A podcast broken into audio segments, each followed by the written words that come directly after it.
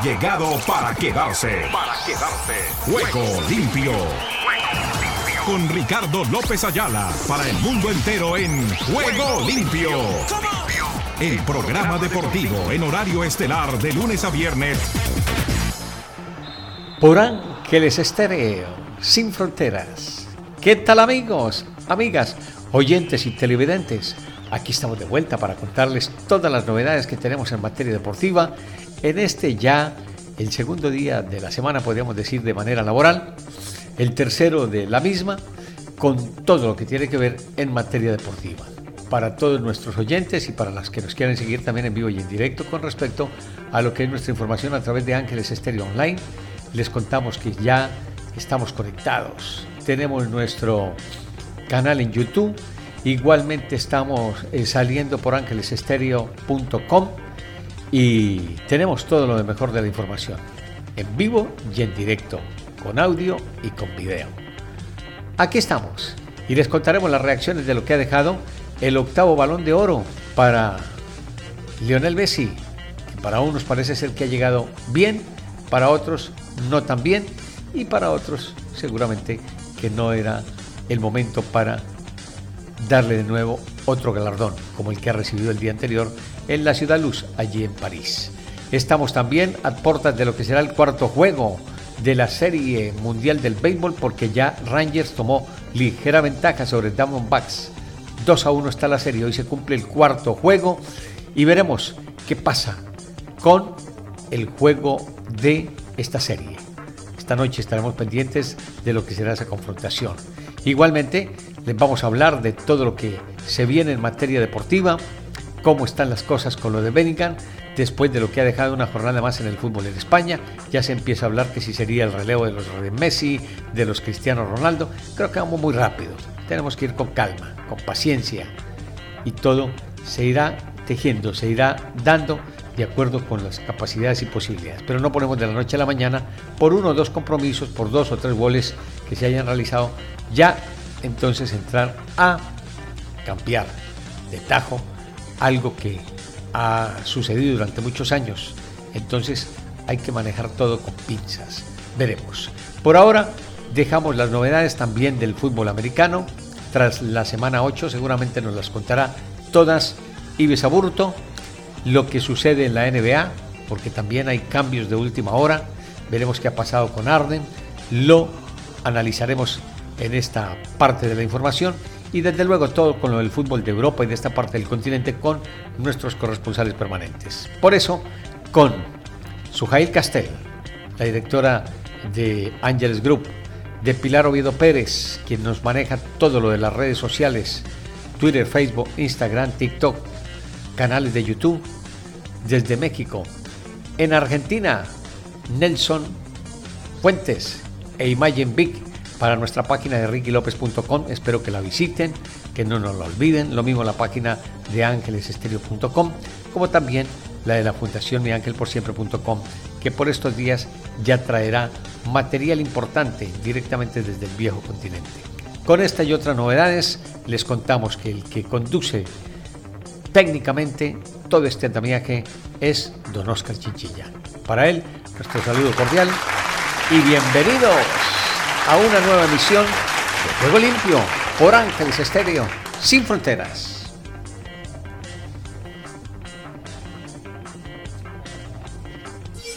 Ángeles Estéreo sin frontera. Sin frontera. Para el mundo. Para el mundo.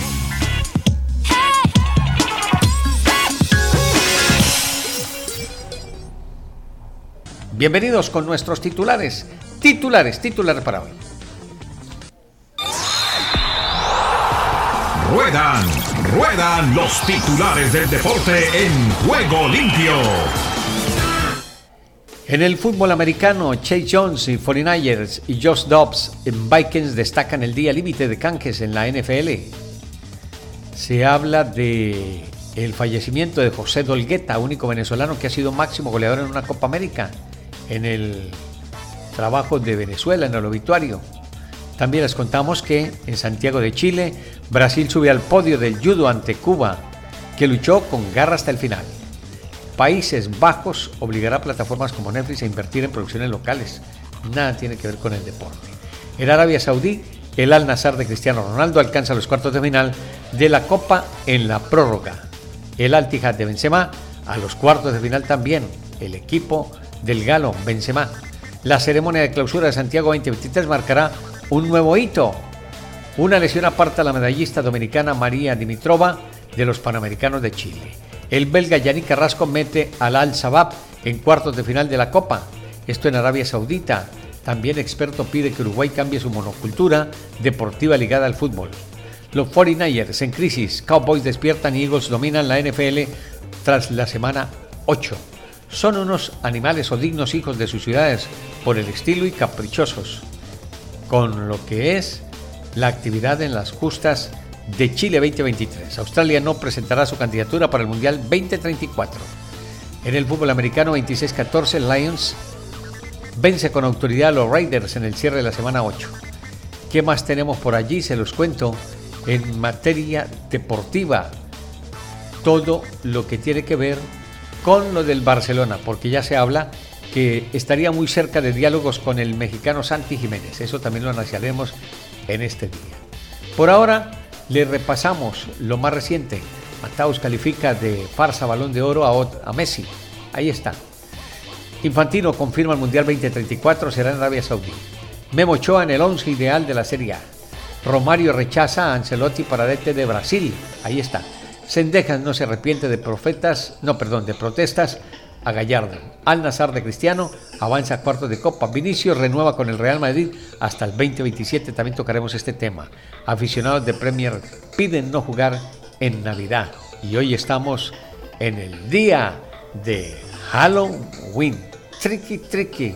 Halloween. Quiero dulces para mí. ¿Qué tal?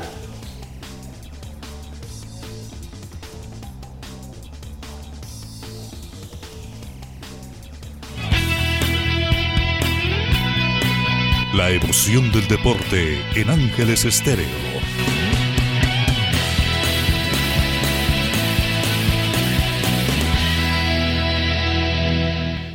Aquí estamos, sin mayores eh, dificultades, pero hay reacciones encontradas dentro de lo que ha sido la entrega del balón de oro número 8 para Leo Messi. Lo vamos a discutir con la mesa de trabajo qué es lo que piensan, qué es lo que analizan con respecto a lo que ha sido la misma. Para ello, nos conectamos con todos los colegas de ESPN Deportes en la Unión Americana y que nos lo cuenten al respecto. Aquí estamos, para ello. En ese sentido, es Messi el mejor de la lista para el balón de oro, pero su temporada no ha sido la mejor. ¿Ustedes qué piensan? Inicien su interrogante y discútanlo en esa mesa de trabajo. Los escuchamos. Estados Unidos con todos los deportes en juego limpio. Competir contra Lionel Messi verdaderamente está de miedo y es que estamos en Halloween y así asustando siempre a su competencia, pero yo no me asusto cuando puedo platicar con Alex Pareja, Fernando Palomo y Heriberto Murrieta sobre su octavo balón de oro lo de Lionel Messi, que por supuesto la competencia estaba bastante brava, pero así de nueva cuenta el argentino lo festeja con su familia. Eh, Alex, cuando vemos a los que quedaron ahí como los finalistas, entre ellos los más destacados como Erling Haaland o Kylian Mbappé, también en esa lista eh, lo que ganaron eh, los del Manchester City, por supuesto, la temporada pasada con Kevin De Bruyne y Rodri, ¿qué tanto te sorprendió ver a Lionel Messi de nueva cuenta con ese balón de oro anoche? ¿Qué tal amigos? ¿Cómo estáis? No me sorprendió eh, porque era lo, que todo el mundo esperaba. A ver, todos tenían grandes argumentos. Para menos Kevin De Bruyne seguramente que, que, se perdió, no tuvo tan un mejor mundial que Mbappé o que Messi y que tampoco tuvo la mejor de las finales de, de Champions. Pero en el caso de Mbappé y en el caso de Holland y en el caso de Rodri también te diría que si se lo hubieran dado, pues tampoco me hubiera, me hubiera sorprendido. Pero Está claro al final que el Mundial pesa mucho, que la figura de Leo Messi es eh, gigantesca y que también eso pesa. Además, el hecho de que las votaciones al final se acaben eh, haciendo públicas eh, mete más presión los, a, los, que realmente emiten sus votaciones porque saben que están ante el concurso de popularidad. Entonces, partiendo de la injusticia de que esto es un premio individual en un deporte colectivo, yo entiendo que Messi es mejor futbolista que cualquier otro de los que estaban en la lista, pero que su temporada no fue la mejor. Lo único que pesa mucho el Mundial y pesa mucho también la figura gigantesca y las ganas, supongo, de darle el último reconocimiento, su octavo balón de oro, antes ya de, despedirse de, la élite. Pero no, me sorprende, pero tampoco me hubiera rasgado las vestiduras ni tampoco hubiera empezado a decir ¡Oh! no sé qué si se lo hubieran dado a Mbappé, si se lo hubieran dado a Rodri o si se lo hubieran dado a Holland. Esto es lo que Sí, Holland por la temporada que tuvo histórica, a final de cuentas, con los Citizens, eh, Fer, pero historia también lo hizo Lionel Messi, principalmente con la selección argentina, y lo está haciendo ahora al ser el primer jugador eh, de balón de oro activo en la MLS. Eh, entonces fue más por ese mundial que ganó con Argentina, más que lo que está haciendo en este momento con Inter Miami. Sí, un gusto saludarle. Yo creo que el fútbol pueda pensar que en, eh, la MLS o desde la MLS pueda surgir el mejor jugador del planeta, porque la competencia en, esa liga no tiene el, nivel ni, la dimensión tampoco, siendo esto, de nuevo, como dice eh, Alex, un concurso de popularidad no va a tener la dimensión que le lleve a ningún futbolista a conseguir un escenario desde el cual le iluminen tanto como puede ser iluminado en Europa. a, raíz de ello, dudo que Messi pueda en el Inter Miami conseguir otro, otro balón de oro, por mucho que haga lo que pueda llegar a ser. Igualmente nos hizo recordar en, en agosto, en ese mes fantástico, donde rescató a este equipo, último en la tabla, ganar un título como el de la League Cup en, los Estados Unidos. Y, eh, eso nos, nos llevó a recordar la capacidad que tiene su calidad futbolística.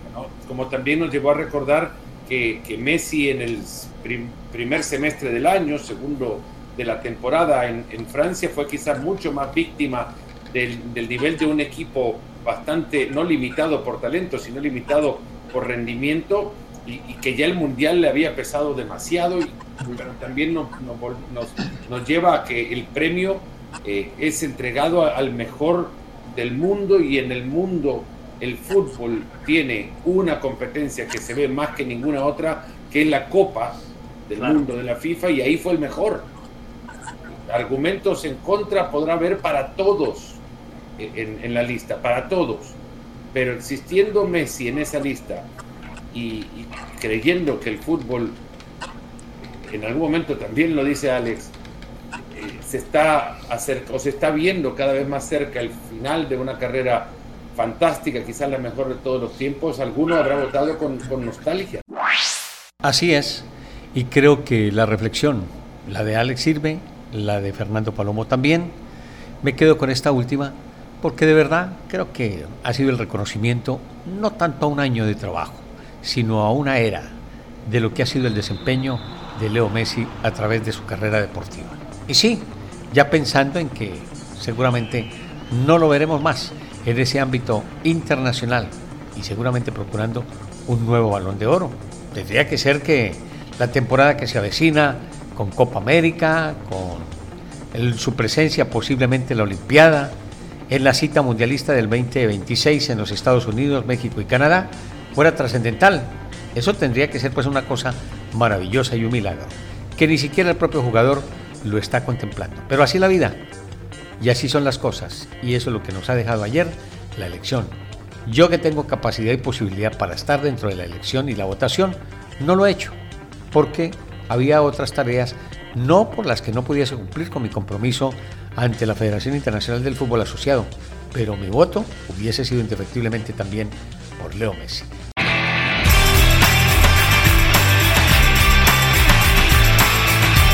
Ángeles Estéreo, el sonido internacional del deporte. Se ha cumplido el juego número 3. 2 a 1 está la serie a favor de Texas. Hoy tendremos en algunos instantes el cuarto compromiso.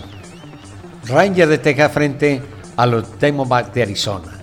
El lanzador para Ranger será Andrews N mientras que para Arizona lo hará Joe Mantiply. Otros dirían Joe Mantiply.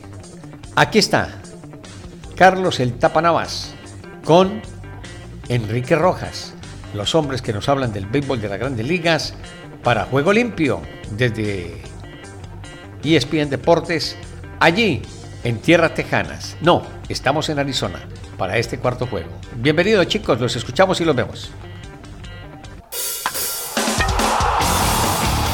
En Juego Limpio, el béisbol de grandes ligas.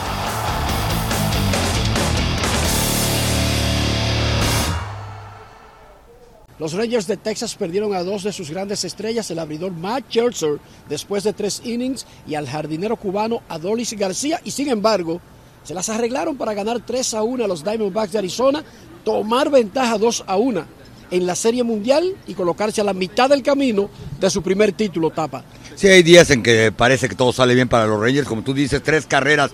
En el primer tercio del partido fueron suficientes porque de lo demás se encargó un bullpen que hoy pareció muy diferente al que sufrió durante toda la campaña regular, encabezado por John Gray, quien tiró prácticamente tres entradas perfectas, de no ser por un hit que le marcaron, que en realidad parecía atrapable para Marcus Simen. Ahora, como dices, habrá que ver qué sucede con las lesiones, pero el manager Bruce Bochy lo ha reiterado toda la temporada. Hay que ir partido a partido, día a día, y él no iba a dejar de hacer nada hoy para ver qué sucede el día de mañana. Está claro que Chelsea de todas maneras era una incógnita incluso para este mismo juego por la lesión de hombro que lo sacó de acción el 12 de septiembre, pero Adolis García es el principal bateador del equipo, el más caliente, no de los Rangers, sino de toda la postemporada. Sí, bueno, gracias a su veintena de carreras producidas llegaron a la Serie Mundial, gracias a un cuadrangular que pegó en la décimo primera entrada del partido inaugural del Clásico de Otoño, los Rangers hoy tienen ventaja de dos carreras a una.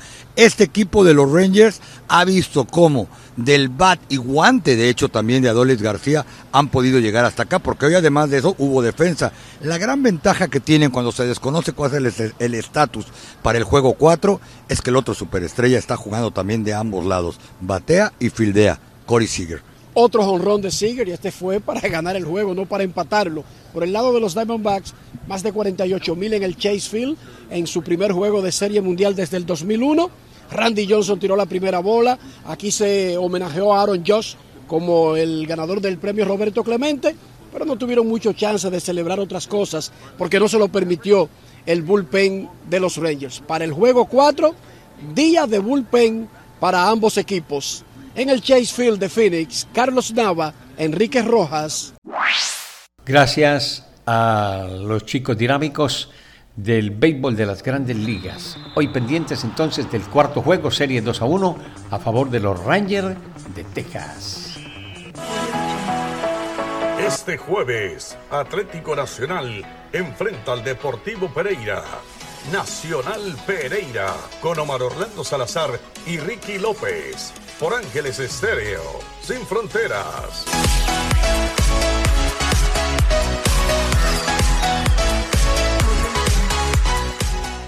La NBA tiene novedades para hoy. Ya les habíamos hablado que Caps tras su primera victoria en casa, a la tercera puede ser la vencida para Cleveland que perdió en sus primeras dos presentaciones en el Rock Mortgage Fieldhouse. También ganan o pierden los Clippers en el intercambio por James Harden. Una mirada a la transacción. Escuchemos y veamos lo que manifiesta Adrián Boranovsky, que explica cómo se dio el cambio de Harden a los Clippers en la NBA.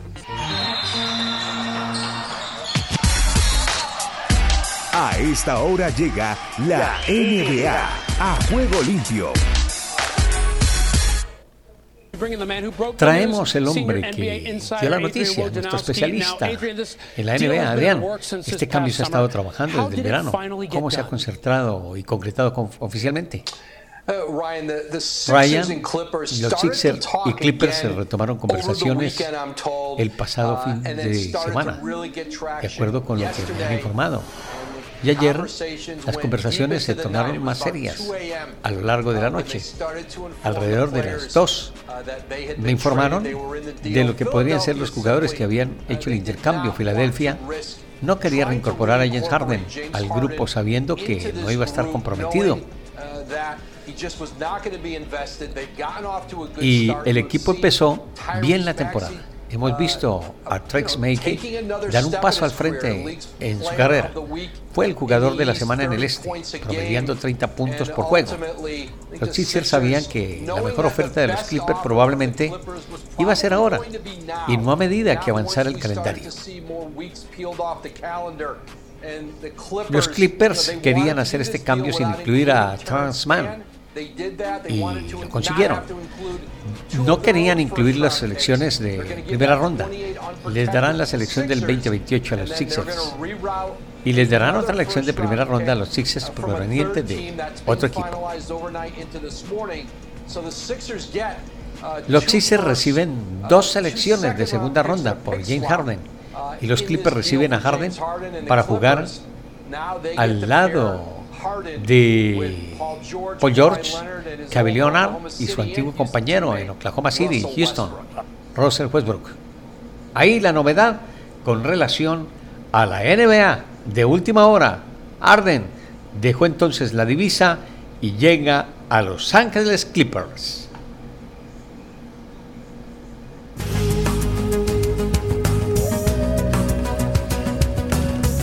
Buenos días América todas las mañanas, en 30 minutos, la información desde Washington para América Latina de lo que acontece en el mundo. De lunes a viernes a las 9 de la mañana. Por Ángeles Estéreo, una radio sin fronteras.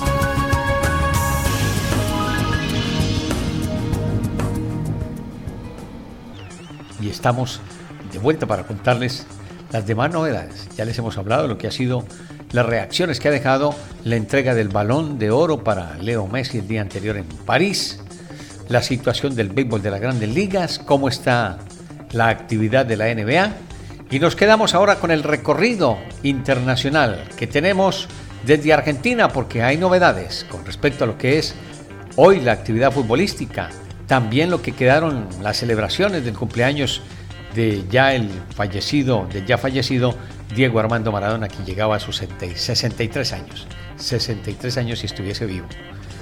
Y, desde luego, el premio que complementó también con Diego Martínez, el guardaballas que al final fue el que le dio la celebración y la respectiva clasificación al título del mundo al lado de Leo Messi de la selección argentina. Por eso, Rubén Darío Pérez tiene todas las novedades. Lo escuchamos, Rubén, y lo vemos desde el sur del continente.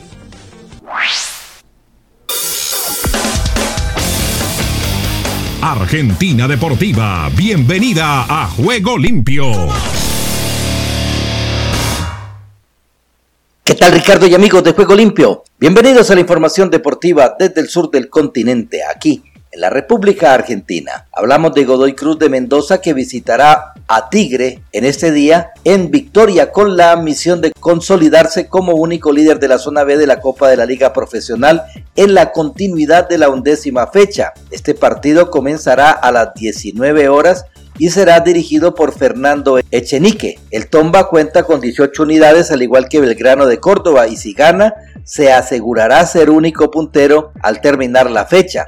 Si empata o pierde dependerá del resultado que obtenga Racing Club mañana ante Defensa y Justicia. Por su parte, Tigre se ubica en el último lugar con 6 puntos en zona B y descendiendo en la tabla anual con 40 unidades, con 7 partidos sin victorias, con 3 derrotas consecutivas. Y hablamos de Platense y Newell's Old Boys de Rosario que empataron 0 a 0 en el Estadio Ciudad de Vicente López en el marco de la undécima fecha de la zona B de la Copa de la Liga Profesional. Bajo vuelo, pocas situaciones de gol y un punto que no contenta a ninguno de los dos. Platense no pudo hacerse fuerte de local para aprovechar el envío anímico de los buenos resultados que acumulaba, aunque sigue invicto de local en el torneo. News sigue haciendo agua de visitante y el equipo de Heinz da cada vez menos certezas desde el juego. Y Huracán empató 0 a 0 con Barraca Central ayer en el estadio Tomás Adolfo Duco por la undécima fecha de la zona A de la Copa de la Liga. El Guapo terminó con un futbolista menos por la expulsión de Rodrigo Insúa. Huracán es una montaña rusa, un electrocardiograma, así como tiene partidos de alto vuelo, también sufre otros muy malos y este fue uno de ellos. El Globo jugó decididamente mal, no tuvo volumen de juego, casi no pudo generar ocasiones de peligro y sobre el final cayó en el apuro de la necesidad que fue beneficioso para un Barracas que jugó un partido inteligente y se llevó un buen empate aunque lo pudo ganar. Y San Lorenzo de Almagro empató 0 a 0 con Sarmiento de Junín en el estadio Eva Perón por la undécima fecha de la zona B de la Copa de la Liga Profesional. Si bien una de las leyes del fútbol marca que entrenador que debuta gana, no fue el caso de Sarmiento que tuvo el estreno de Facundo Saba en el banco. Con apenas un par de prácticas encima, el flamante director técnico no pudo levantar ni futbolística ni anímicamente a un equipo cada vez más complicado con la permanencia en primera división. Y hablamos de la final de la Copa Libertadores porque si Boca Juniors está en el ojo de la tormenta por sus malos resultados y flojos rendimientos en la Copa de la Liga Profesional, Fluminense llega al partido el próximo sábado envuelto en turbulencias. Luego de sufrir lesiones importantes y rumores que vinculan a Kennedy con drogas, Conmebol confirmó un caso positivo de antidoping en el equipo brasileño a días de la final de la Copa Libertadores y se trata de Manuel Mesías Silva Carvalho, también conocido como Manuel. El defensor dio positivo en un control antidoping de oficio realizado por la Conmebol el 2 de mayo, luego de la goleada 5 a 1 a River por la fase de grupos de la Copa Libertadores. Poco más de un mes después, el 19 de junio, el futbolista brasileño fue sancionado por ocho meses por el ente que rige el fútbol sudamericano debido a ese positivo en el test por la sustancia conocida como ostarina, que tiene una acción anabólica y provoca un aumento de la masa muscular, la fuerza y el rendimiento. Y Lanús derrotó 2 a 0 a Belgrano de Córdoba en el estadio Néstor Díaz Pérez por la undécima fecha de la zona B de la Copa de la Liga Profesional. Luciano Boggio y Jonathan Torres convirtieron los goles del Granate. Triunfazo de Lanús ante quien llegaba como el indiscutido líder de la zona y uno de los mejores equipos de la Copa de la Liga. Se hizo fuerte de local, supo aprovechar el hombre de más que tuvo durante gran parte del partido y se quedó con tres puntos vitales para seguir repuntando en el torneo, pero sobre todo en la tabla anual donde renovó las ambiciones coperas. Y hablamos de los mejores de la historia, y son argentinos. En el cumpleaños número 63 de Diego Armando Maradona, Lionel Messi conquistó su octavo balón de oro y se lo dedicó al eterno 10. Para terminar, quiero hacer la última mención a Diego. Hoy es el cumpleaños de él, así que yo creo que no hay mejor lugar para desearle un feliz cumpleaños, rodeado de jugadores, de exjugadores, de técnicos, de gente que le gusta el fútbol como le gustaba a él. Arrancó el Rosario donde quiera que esté, feliz cumpleaños Diego. Esto también es para vos, lo comparto con vos y con toda Argentina, agregó el capitán del seleccionado argentino en el cierre de su discurso y cosechó nuevamente aplausos, muchos de ellos de pie. Por último, Emiliano Martínez, el Dibu, fue elegido como el mejor arquero del mundo en la ceremonia del Balón de Oro realizada en el Teatro de Chalet de París, Francia, el Dibu, jugador del Aston Villa y la selección argentina recibió el premio Leif Yassin, que premia al mejor arquero de la temporada 2022-2023. Y bien, Ricardo, esta es toda la información del músculo aquí, en la República Argentina. En Ángeles Estéreo y para Juego Limpio, Rubén Darío Pérez. Este jueves, Atlético Nacional enfrenta al Deportivo Pereira Nacional Pereira, con Omar Orlando Salazar y Ricky López, por Ángeles Estéreo, sin fronteras.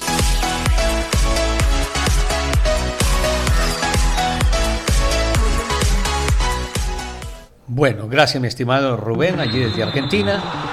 Nos quedamos allí y nos trasladamos a España. ¿Qué es lo que habla? ¿Qué es lo que se discute por estos días? ¿Es verdad? Con eh, Rubieta y compañía lo de que podría ser ya el relevo de los Messi, de los Cristiano Ronaldo, Bellingham, ustedes los escuchamos en tal sentido, porque la verdad, no sé, desde ese punto, ese es, desde ese punto de vista no lo entiendo muy bien, pero los escuchamos.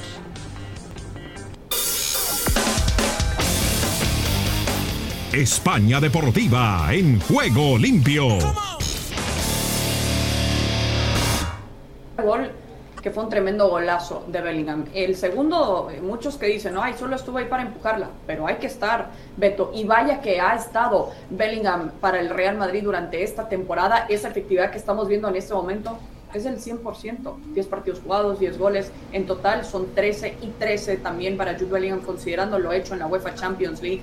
Eh, hemos escuchado comparaciones eternas, ¿no? Con Zinedine Zidane y principalmente con Cristiano Ronaldo. Pero te quiero preguntar, ¿es hora de decir que Jude Bellingham está tomando los pasos para ser el heredero de Lionel Messi y de Cristiano Ronaldo en la liga?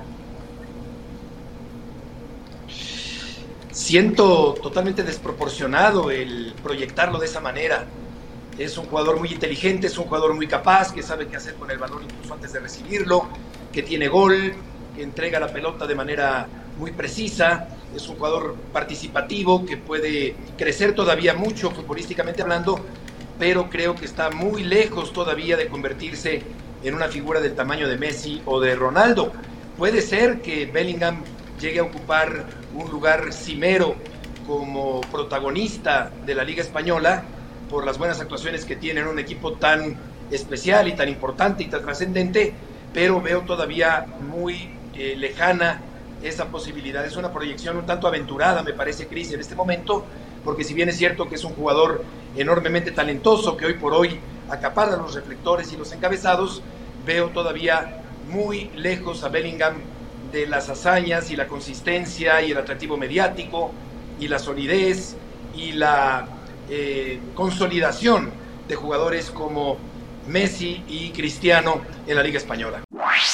Así es, punto cortito, como dirían, toda la novedad reflejada allí por lo que es el trabajo de Bellingham, que va bien, pero apenas está arrancando su actividad en el fútbol internacional y más exactamente en el Real Madrid. Dejamos el tema de Europa y nos quedamos en esta parte del continente. Después de este mensaje con Ives Aburto y lo que nos deja la semana 8 del fútbol americano. Ángeles Estéreo sin fronteras en el ciberespacio. El fútbol americano a esta hora en Juego Limpio. Cuando iniciaron la temporada con dos derrotas, nadie se preocupó porque ya este equipo había probado tan solo el año anterior que podían recuperarse de un mal arranque para llegar lejos en la postemporada. Sin embargo, cuando cayeron a marca de 1 y 3, allí sí las cosas comenzaron a ponerse de color negro para un equipo que al final tenía la confianza para saber que podían recuperarse y así lo han hecho. Los Bengals están de regreso en la pelea incluso por la primera siembra en la conferencia americana después de revertir su mal inicio y ya tener récord eh, positivo a la mitad de la temporada con un triunfo importante sobre otro contendiente en la NFC, los San Francisco 49ers. Y el éxito de los Bengals radica sí en su desempeño de alto nivel en las últimas semanas, pero sobre todo en la eficiencia de su línea ofensiva, que en años anteriores había sido un verdadero dolor de cabeza, tanto que Joe Burrow fue uno de los corebacks más capturados en las últimas campañas. Sin embargo, en esta temporada, la línea ofensiva que tuvo a Orlando Brown como una de sus nuevas piezas, ex ofensivo de los Chiefs, ha respondido y le ha permitido a Burrow trabajar como lo sabe hacer en la bolsa de protección. De hecho, en el partido contra los 49ers, la línea ofensiva de los Bengals permitió solamente que lo presionaran a su coreback en 6 de los 38 jugadas por pase, es decir, el 16% de esas situaciones. Así que el trabajo colectivo de los Bengals ha funcionado con la línea ofensiva y con una defensiva también que ha hecho lo suyo. Y es por esto que por el desempeño colectivo de Cincinnati los tenemos de regreso en el top 10 de esta semana número 8 para ubicarse en la posición número 7. Arriba de ellos están aún los San Francisco 49ers, que de alguna manera se mantienen todavía por el sólido inicio que tuvieron. Y hasta arriba están en la número uno los Philadelphia Eagles, que a pesar de tener juegos complicados, han sabido ganarlos. Y esa es la marca de un equipo contendiente. Muy bien, Ibis. Completa la información por los lados del fútbol americano. Estás escuchando Ángeles Estéreo Sin Fronteras, la mejor compañía para ti. Y el recorrido de todas las noticias con todos los deportes llega con Esdras Salazar, pura vida.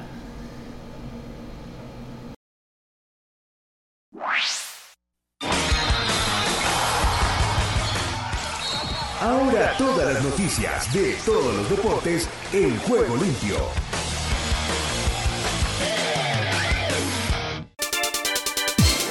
Y aquí comienza la información deportiva Lionel Messi gana su octavo balón de oro. El delantero argentino Lionel Messi, campeón del mundo con la albiceleste en Qatar 2022, el pasado mes de diciembre fue designado por octava ocasión en su carrera como ganador del balón de oro, superando al francés Kylian Mbappé y al noruego Erling Haaland este lunes en una ceremonia que tuvo lugar en París. Messi, de 36 años y actual jugador del Inter Miami, no cuajó su mejor temporada con el Paris Saint Germain en 2022-2023, pero la Copa del Mundo, conquistada tras ganar a Francia en la final, le abrió las puertas a un octavo máximo galardón individual, una distinción en la que sucede al francés Karim Benzema y que agranda su leyenda en la historia del fútbol. El astro argentino, actual jugador del Inter Miami, vio recompensado en la gala su título mundial con Argentina en Qatar 2022, el tercero de la historia de la albiceleste y el primero de Messi, que levantó en el Emirato un trofeo que le obsesionaba y que se le resistía. La campeona del mundo española Aitana Bonmati conquista su primer balón de oro. La centrocampista del FC Barcelona y vigente campeona del mundo con España, Aitana Bonmati, se hizo este lunes con el balón de oro femenino, sucediendo en el palmarés a su compañera en el Barça y en la selección Alexia Putelas, que había ganado las dos ediciones anteriores. Campeona del Mundial de Australia y Nueva Zelanda, Aitana Bonmati, de 25 años, conquistó también la pasada edición de la Champions femenina con el Barça y el Campeonato Español, después de haber sido elegida mejor jugadora UEFA del año. La jugadora catalana se convierte en la segunda futbolista nacida en España en lograr el galardón después de Putelas y en la tercera, contando a los hombres, tras el balón de oro de Luis Suárez en 1960. Natalia Linares es campeona de salto largo, nuevo oro en los Juegos Panamericanos. Colombia logró este lunes su primera medalla de oro en atletismo de los Juegos Panamericanos de Santiago 2023, luego de que Natalia Linares registrara una distancia de 6.66 metros en la fase final de la prueba en el Parque Deportivo Estadio Nacional. Linares tuvo su mejor salto en el tercer intento y se llevó la victoria por apenas 16 centímetros ante la brasileña Eliane Martins. El de la jornada lo completó la estadounidense Tiffany Flynn. Desde Costa Rica les informó Esdras Salazar. Estás escuchando Ángeles Estéreo. Gracias Esdras, el recorrido internacional importante e interesante. Los chicos de la Sacó del Estadio, ¿qué nos traen para hoy? Los escuchamos y los vemos a esta hora a don Andrés Nieto Molina, Keren Garay y el Dani Marulanda.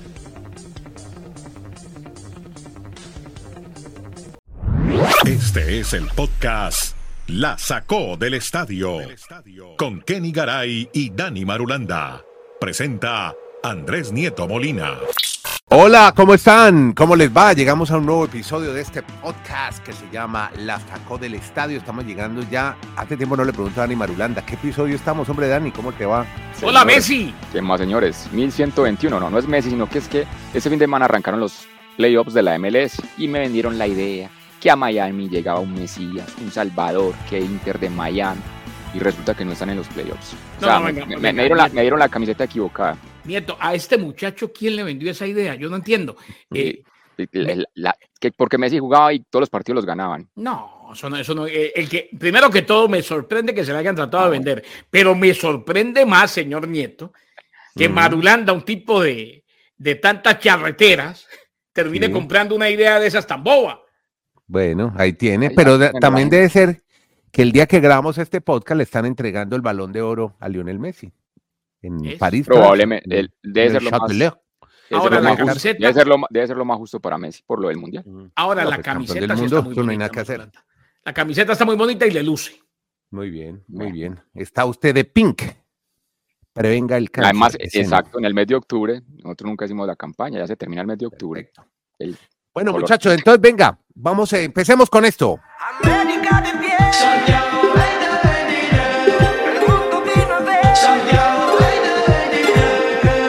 La fiesta que nos juntamos, el alma dejamos, son Panamericanos, hombre. Mm. Y yo creo que algo que pasó el fin de semana que vale la pena destacar y es que Colombia por primera vez en su historia se gana una medalla de oro en un deporte por equipos. Colombia no gana muchas medallas por equipos, casi todas las grandes logros son individuales, poco la, como es la idiosincrasia y la filosofía del país, que no nos gusta trabajar en equipo, somos muy individualistas, es una autocrítica. Pero y lo que dijo Pájaro, ¿no? Los deportistas son mejores que el deporte. Hablando bueno, de también tiene que ver con eso, pero, pero en equipos, un poco lo del rugby también, algo, algunas veces en fútbol, pero somos, más individualistas en todo. pero venga, tenemos un muchacho llamado Daniel. ¿Cómo? Daniel. yo interrumpo en el tema del equipo, de equipo. Lo que pasa es que hay una mentalidad todavía, no sé si mencionarlo, retrógrada en el concepto de hacer equipo en Colombia. En Colombia hay todo. En Colombia hay trabajo, en la vida diaria. un tema muy fuerte todavía regional. Las regiones todavía son muy fuertes. En Argentina, usted habla con un periodista argentino y la gente se, se sorprende que en Argentina hagan debates que porque convocaron a un jugador que es del interior o uno que es del Gran Buenos Aires. Eso nunca entra en un debate. Aquí en Colombia, históricamente, eso ha sido un debate de años. A la, prueba está, a la prueba está, a la prueba está ratificando lo que dijo Nieto, que en Colombia no hay clásico nacional.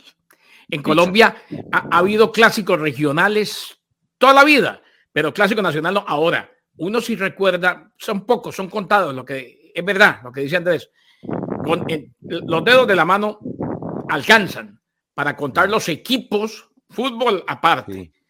Pero, a ver, en ciclismo, de pronto en la época de Café Colombia y Pilas Barta, que nos representaban. Pero eso, es un deporte individual, eso no es un deporte de equipo, es un deporte individual. Usted puede armar equipo, pero reglamentariamente el ciclismo no es un deporte. Eso es verdad, pero lo que voy es, en esa época todos hablábamos de Café de Colombia y Pilas Barta.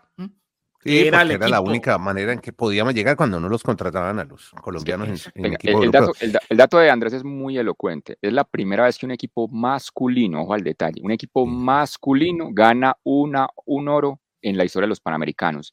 Ni el fútbol, ni el baloncesto, ni el voleibol, ni ningún deporte de conjunto. Primera vez para los hombres, ya las mujeres sí habían logrado medallas de oro en equipo. Y es un equipo que no tenía muchos jugadores de grandes ligas. Por ahí Dilson Herrera, el único que estaba medio en los Mets.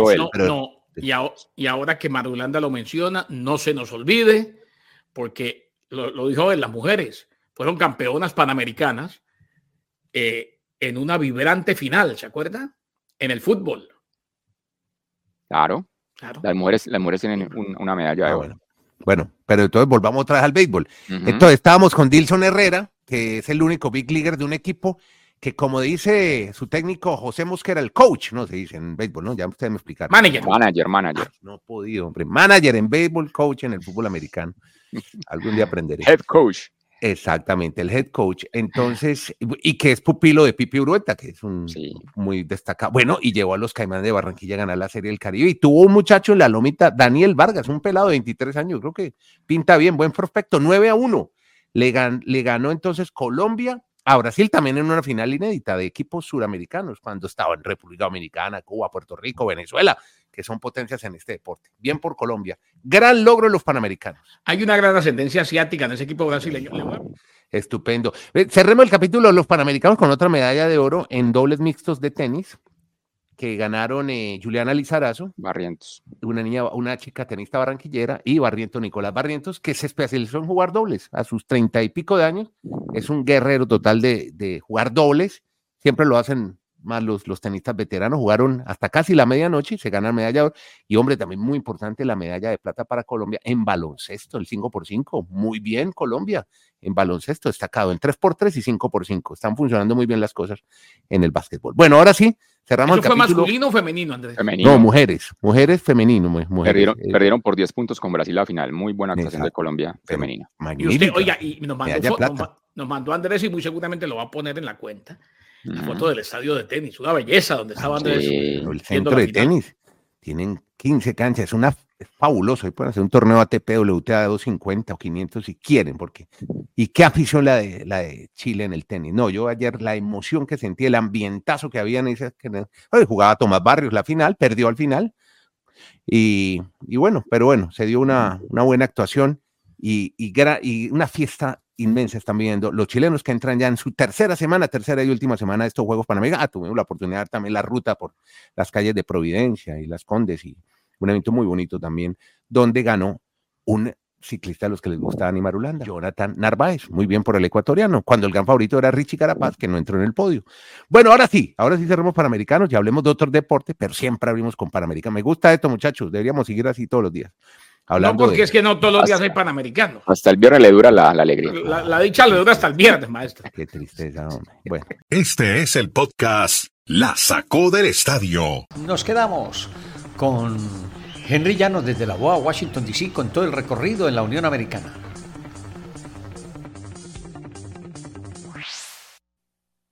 Estados Unidos con todos los deportes en juego limpio. Aquí comienza Deportivo Internacional, una producción de La Voz de América. Les informa Henry Llanos. La estrella de los Yankees de Nueva York, Aaron Judge, ganó el lunes el premio Roberto Clemente de las grandes ligas por su filantropía, involucramiento con la comunidad y su labor social. Judge recibirá el reconocimiento previo al juego 3 de la Serie Mundial. Es el cuarto jugador de los Yankees que recibe el premio después de Ron Gidry, Don Baylor y Derek Jeter, el cinco veces All-Star y jugador más valioso de la Liga Americana en 2022. Judge estableció en 2018 su fundación All Rise, que apoya a jóvenes en los condados de San Joaquín y Fresno, Nueva York y California, cerca de su casa. Su fundación organizó campamentos de béisbol en ambos estados y ha otorgado subvenciones para apoyar a Bridge to College, las escuelas autónomas de autismo de la ciudad de Nueva York, la Tourette Association of America, el Instituto de Tecnología Ambiental Edward Melo y algunos otros. Eh, Lionel Messi ganó el balón de oro el lunes para extender su récord a 8 tras cumplir la gran ambición de su carrera, sacar campeón a su país de la Copa Mundial el año pasado en Qatar. El astro argentino añadió a su colección el único trofeo que se le había resistido en su colosal carrera y que fue un factor decisivo dentro de una discreta temporada para sus estándares con el Paris Saint-Germain. Messi de 36 años superó al delantero noruego Erling Haaland del Manchester City y al atacante francés Kylian Mbappé, su ex compañero del Paris Saint-Germain. Tanto Haaland como Mbappé no pasan de los 25 años. Al recibir el trofeo, Messi mencionó de inmediato a la selección nacional, a los compañeros de selección argentina. Hoy puedo estar acá gracias a mis compañeros, dijo. Este es un regalo para todo el grupo, para toda la gente que juega conmigo, dijo. Y la campeona del abierto de Estados Unidos en tenis, Coco Gauff, consiguió la primera victoria de su carrera en las finales de la Asociación de Tenis Mundial el lunes por la noche, pasando sin problemas sobre la tres veces finalista de torneos grandes de Ons Jabeur 6-0-6-1 en un partido del round robin interrumpido por poco más de una hora por la lluvia. Goff, estadounidense de 19 años, terminó con récord de 0-3 en juegos individuales en el campeonato que pone fin a la temporada en 2022. Iga Swiatek salió de un bache profundo tempranero en contra de Marketa Bondrusova en las finales de la Asociación de Tenis Mundial y después escapó con un dominante segundo set para imponerse 7-6-6-0 en actividad de round robin el lunes. Y hasta aquí Deportivo Internacional de la Voz de América.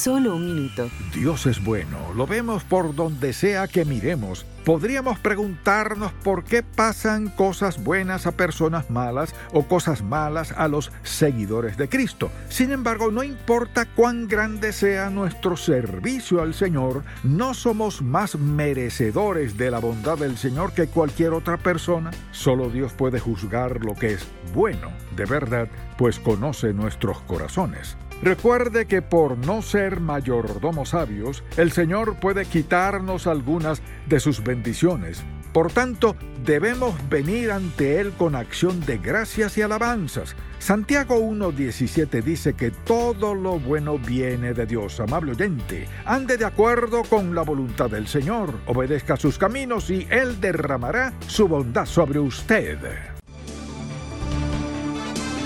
Si deseas tener esta parte del programa, escribe a Juego Limpio y arriba el ánimo. Arriba, arriba el ánimo, porque esto se acabó. Por ahora, los dejamos pendientes y diligentes de lo que será nuestro podcast de Juego Limpio en Spotify, que produce y maneja también Don Oscar Chinchilla. Ya saben, el polifacético, las manos mágicas, en, a esta hora en Ángeles Estéreo. Tenemos New York Cleveland, San Antonio Phoenix y Orlando Clippers para la jornada de la NBA. Por hoy no más, tampoco es menos. Nos reencontramos en cualquier momento. Hasta entonces y que Dios reparta bendiciones a todos. Chao. Todo lo bueno tiene su final. Hasta aquí hemos llegado con Juego Limpio. De lunes a viernes. ¿Para qué más?